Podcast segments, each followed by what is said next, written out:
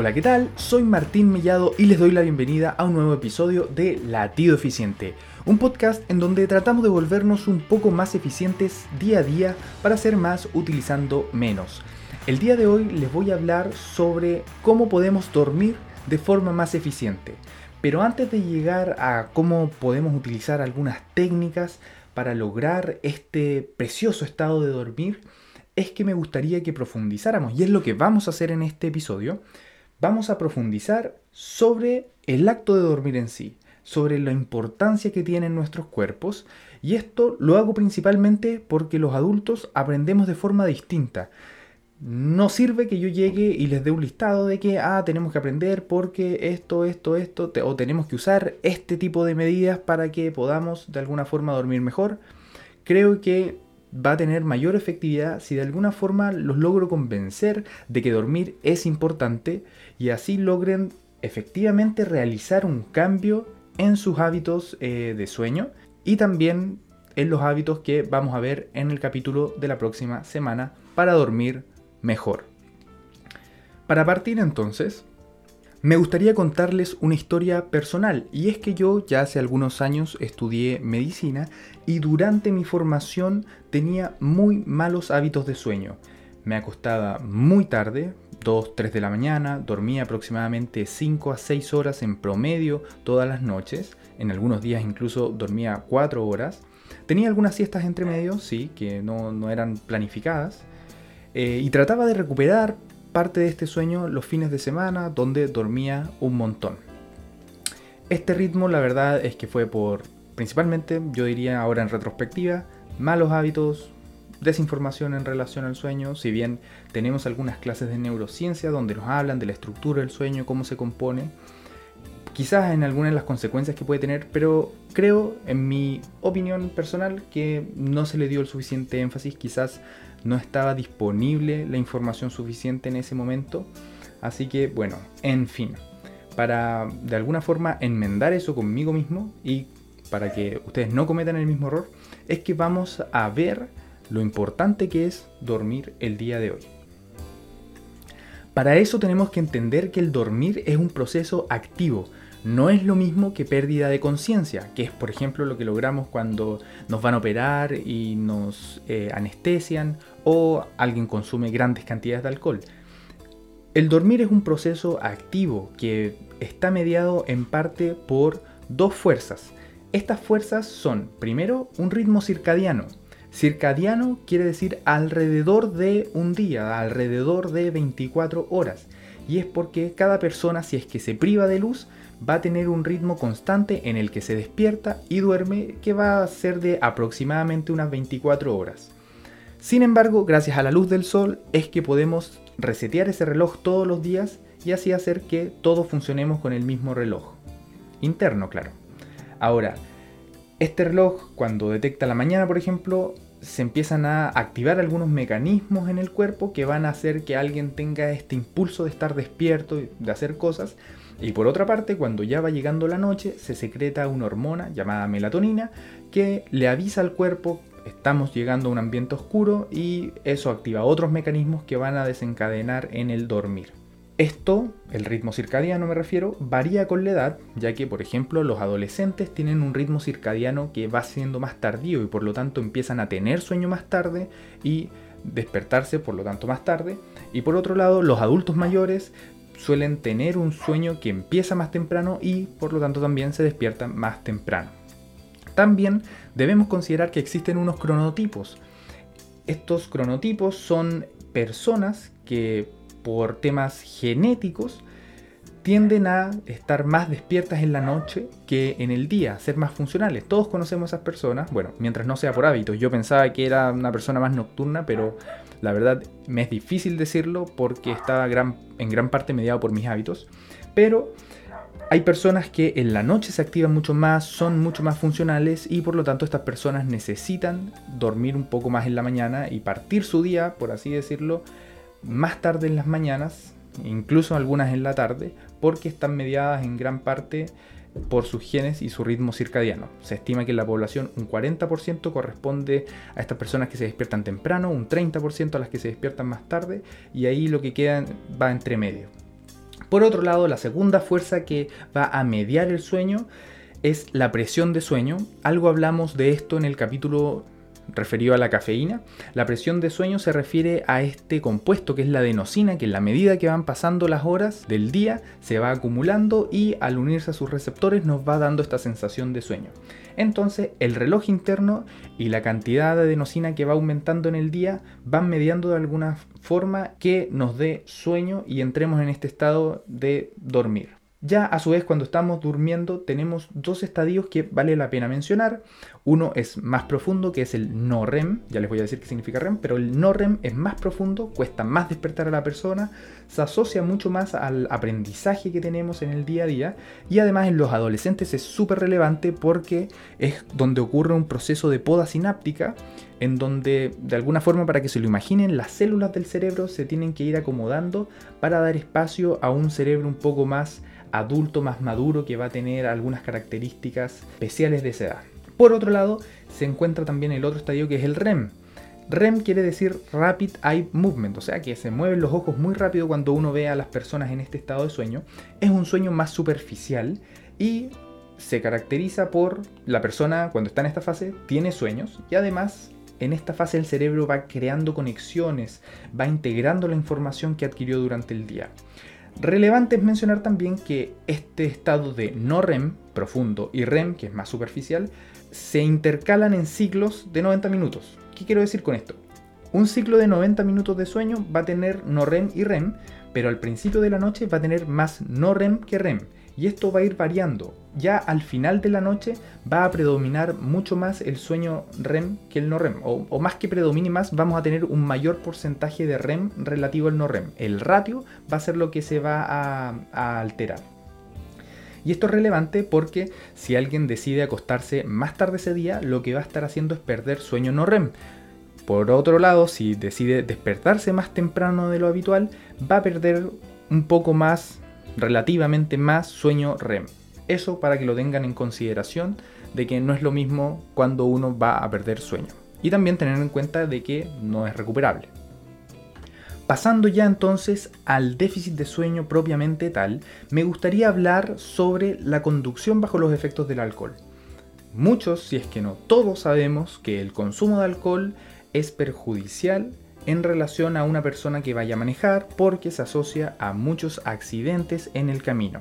Y lo que vieron algunos autores de algunos estudios es que la falta de sueño puede producir una cantidad de accidentes similares a los producidos por el alcohol. Entonces, bueno, siendo congruentes con esta información, hay que tener mucho cuidado entonces tanto con cuánto se toma al momento de conducir como cuánto se duerme. En el estudio, para poder ilustrarlo de mejor forma, tomaron personas jóvenes sin enfermedades a una primera evaluación. Estas personas habían dormido 8 horas y a todos los hacían apretar un botón en respuesta a una luz en un computador. Luego, todas estas personas las dividieron en cuatro grupos. A un grupo hicieron que se mantuvieran despiertos por 72 horas. Sí, 3 días. Por otro lado, otro grupo hicieron que durmieran por 14 días solo 4 horas cada noche. Otro grupo que durmiera solo 6 horas cada noche por 14 días y otro que durmiera las mismas 8 horas por 14 días. Este sería nuestro grupo de control. Y entonces los autores comparaban las respuestas que tenían estas personas en relación a esa primera evaluación que les hicieron a todos. Y lo que, lo que obtuvieron fue que las personas que, bueno, primero los que se mantuvieron tres días despiertos les fue súper mal en, en las pruebas. Ya al primer día habían aumentado por cuatro veces los errores que cometían, o sea, la ausencia de respuestas en relación a la luz. Y lo interesante es que esta misma respuesta de las personas que llevaban un día sin dormir se equiparaban a las que llevaban cuatro horas a los que dormían, perdón, 4 horas por noche, pero por 6 días. O sea, llevaban 6 días durmiendo 4 horas y ya era lo mismo que no haber dormido por una noche entera. Y esto también se equiparaba a los que dormían 6 horas, pero ya 10 días. O sea, dormir por 10 días, 6 horas en la noche, es el equivalente a no haber dormido por toda una noche, en cuanto a la respuesta. Y estas respuestas que son, son microsueños. Lo que vieron en el estudio es que al apretar la lucecita hay un mayor tiempo de reacción, eso fue transversal a todos los que les faltaba sueño, pero lo principal es que existen microsueños, que es una ausencia de respuesta, una completa ausencia de respuesta. ¿Y esto qué puede significar? Que si en dos segundos no mueves el volante, puedes efectivamente producir un accidente mortal para ti y para otras personas. Por otro lado, también vieron que estas personas que estaban privadas de sueño tenían bajo insight de sueño. O sea, ellas no se reconocían como personas que les faltara sueño. Esta historia, no sé si les parece similar, pero es parecido a estas personas que, no, si yo curado manejo mejor, yo puedo manejar, qué sé yo, me he tomado no sé cuántas copas, yo puedo hacerlo. No. Lo mismo pasa para las personas que han dormido poco, sobreestiman las capacidades que tienen después de haber estado privadas de sueño.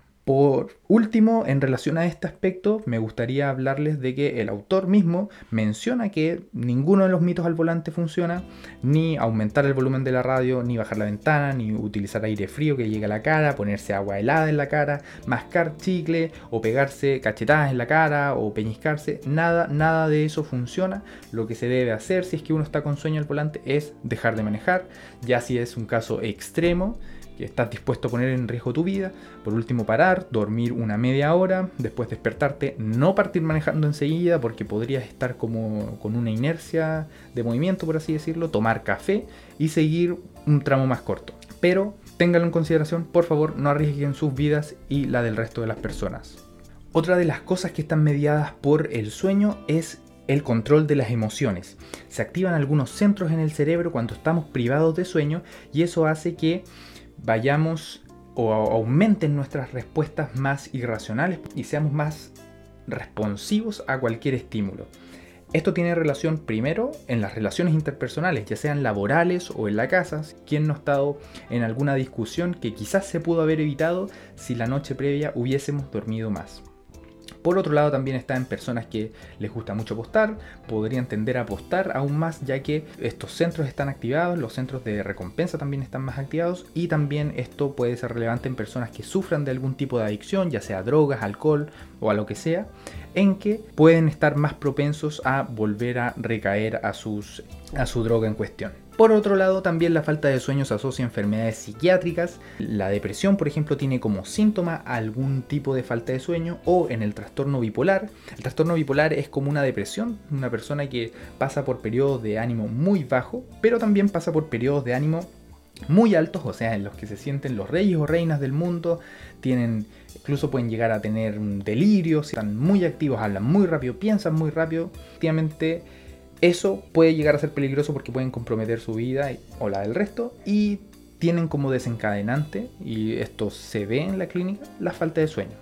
O sea, no es raro que eh, trabaje en algún sistema de turnos en alguna empresa y por pasar de largo una noche se desencadenen eh, los síntomas. También mencionar que por ejemplo la esquizofrenia se está buscando alguna asociación con la falta de sueño en adolescentes, ya que como hablábamos en un principio, los adolescentes tienen este proceso de poda sináptica en el sueño no REM y algunas disrupciones en ese tipo de sueño en adolescentes podrían estar asociadas a una configuración en el cerebro que favorece la aparición de esquizofrenia. Eso todavía está en, investigación, pero me pareció relevante mencionarlo para agregar a la lista lo importante que es el dormir. Siguiendo entonces tenemos el aprendizaje como herramienta fundamental de nuestra cultura actual y es que el dormir permite que se refresque el hipotálamo, que es donde se almacena la información que adquirimos en el día a día, y después, para sacar esa información del hipotálamo y llevarla a la corteza, que es donde va a quedar bien consolidada, también necesitamos dormir. Entonces, para antes y después de aprender, es muy necesario estar descansados. También la falta de sueño disminuye el rendimiento deportivo, hace que las personas se cansen más rápido y esto es relevante y mencionan algunos ejemplos de deportistas de élite en donde se puede optimizar esa performance asegurando una, un buen dormir y no sacrificándolo por entrenar más. También tenemos, muy relevante, las enfermedades cardiovasculares. La falta de sueño activa el sistema simpático, que es este sistema que se activa cuando estamos ante alguna situación de peligro. Eso conllevaría que aumente nuestra presión arterial y si nuestra presión arterial se mantiene alta por un tiempo suficiente puede afectar nuestro corazón, nuestros riñones, varios nuestro eh, vaso sanguíneo y eso provocar algunas enfermedades relacionadas al sistema cardiovascular. También se asocia aumento de resistencia a la insulina y eso eh, puede devenir en diabetes, lo que también aumenta el riesgo cardiovascular de aquella persona. Y también, muy interesante para algunas puede ser, para algunas personas digo, que la falta de sueño hace que se altere la secreción de algunas hormonas que regulan la sensación de saciedad, o sea, se disminuye la sensación de saciedad y a la vez aumentan hormonas que hacen que aumente la sensación de hambre. De hecho, describen en el libro un grupo en el experimento de la doctora Van Couter, en donde eh, a unas pacientes jóvenes de nuevo los llevan a un hotel, hacen que unos duerman 8 horas, otros 4 o 5 horas y ven la ingesta de comida que tienen durante el tiempo de observación y se es notable la cantidad de calorías o mayor comida que ingieren las personas privadas de sueño. Siguiendo entonces ya con la última parte de nuestros eh, de las alteraciones que puede tener una persona cuando se priva de sueño, están las demencias. En relación a las demencias, eso va a ser un problema de salud pública ahora que se viene, ya que en relación a que nuestra población va envejeciendo más, es una enfermedad mm, que va adquiriendo mayor relevancia y que hasta el momento no tiene tratamientos más efectivos, entonces debiéramos enfocarnos en gran parte a su prevención. Parte de su prevención está con prevenir los factores de riesgo cardiovascular, pero también el sueño podría ser una herramienta efectiva, ya que durante el sueño se describe que hay un sistema glinfático, no confundir con linfático, y este sistema glinfático lo que hace es de alguna forma limpiar varias de las proteínas que se asocian a las demencias. Por lo tanto, se presume que la falta de sueño crónica podría aumentar la concentración de estas proteínas y favorecer la aparición de algunas demencias. De nuevo, eso está en estudio todavía, pero también eh, se ha considerado como factor de riesgo de padecer demencias. Finalmente, tenemos una de las enfermedades también más relevantes para todos, que es el cáncer, ya conocido por la mortalidad que puede tener en algunas personas en relación al cáncer hay unas células de nuestro sistema inmune que se llaman natural killer o células NK que tienen entre sus funciones identificar células cancerígenas y eliminarlas. La falta de sueño disminuiría la cantidad que tenemos disponible de estas células, favoreciendo la aparición o diseminación de los cánceres. Entonces, para todas estas personas que puedan sentirse identificadas por las enfermedades que describimos en este rato, por favor, considerar que su sueño es muy importante y para las que no tienen ninguna de estas enfermedades también considerar que es súper importante que puedan dormir bien. Finalmente entonces me gustaría resumir todo lo que conversamos. Lo primero, dormir es un proceso activo, está guiado por dos fuerzas, el ritmo circadiano, nuestro reloj interno que va a hacer que nos den ganas de hacer cosas en la mañana y que nos empieza a dar sueño en la noche, y esta presión de sueño por la adenosina que se va acumulando. A la vez, cuando dormimos estamos en dos estados, el no REM primero que es el más superficial, el más profundo, perdón, y luego el REM que es el más superficial.